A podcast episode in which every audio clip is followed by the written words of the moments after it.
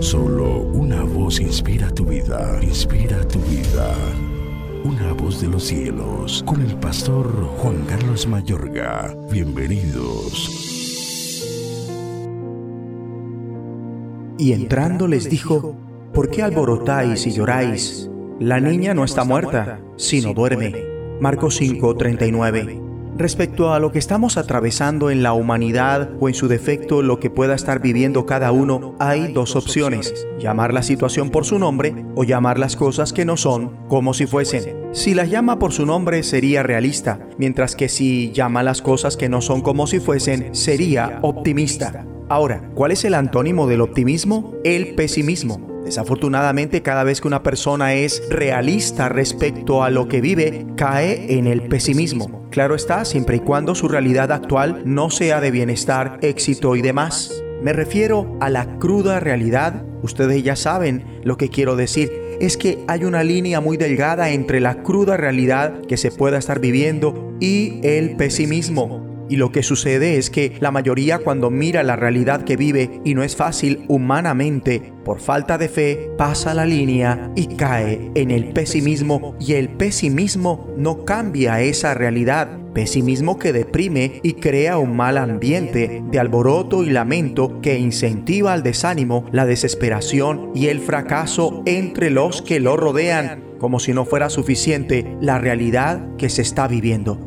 pues ver la realidad sin la óptica adecuada implica peso muerto extra a la situación actual y complica más las cosas, mientras que cuando dentro de la realidad que podamos estar viviendo miramos con la óptica adecuada, habrá esperanza, paz, consuelo, buen ánimo y al final un cambio positivo. Hay un salmo, el Salmo 13, donde vemos al salmista atravesando por un momento donde pareciera que Dios lo ha olvidado que ha ocultado su rostro, ya no sentía su presencia, cada día pareciera ser una lucha con su alma congojada, cada día pareciera traer pesar, pareciera que perdía la batalla y el enemigo estuviera prevaleciendo. Esa era una realidad pero el salmista tuvo la óptica adecuada, la de la fe, pese a la realidad. De ahí que en medio de las dificultades él sigue orando como prueba de su confianza en el amor de Dios. Además se goza porque la fuente de su gozo no era la dificultad sino Dios y lo que podía hacer por él.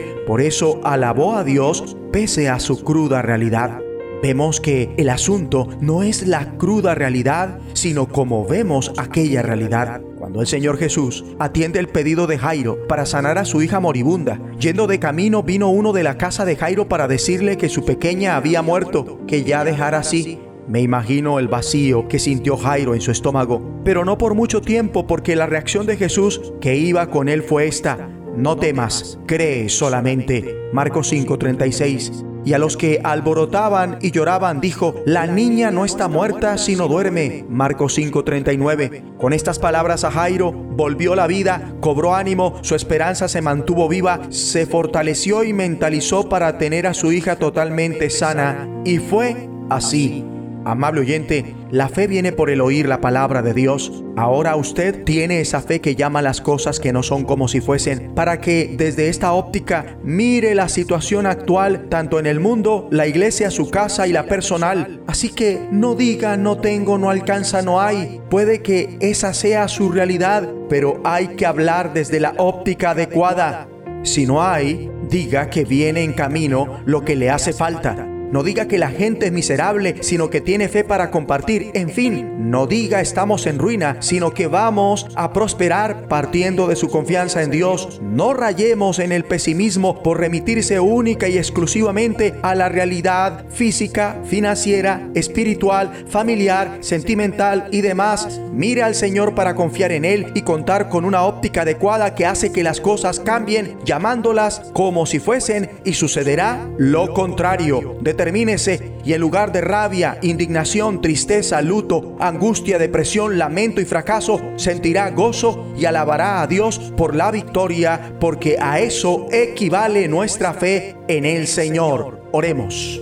Padre bueno, hoy me determino no tener miedo ante la situación actual y confío solamente en mi Señor, llamando las cosas que no son como si fuesen bajo tu dirección en el nombre de Jesucristo voz de los cielos.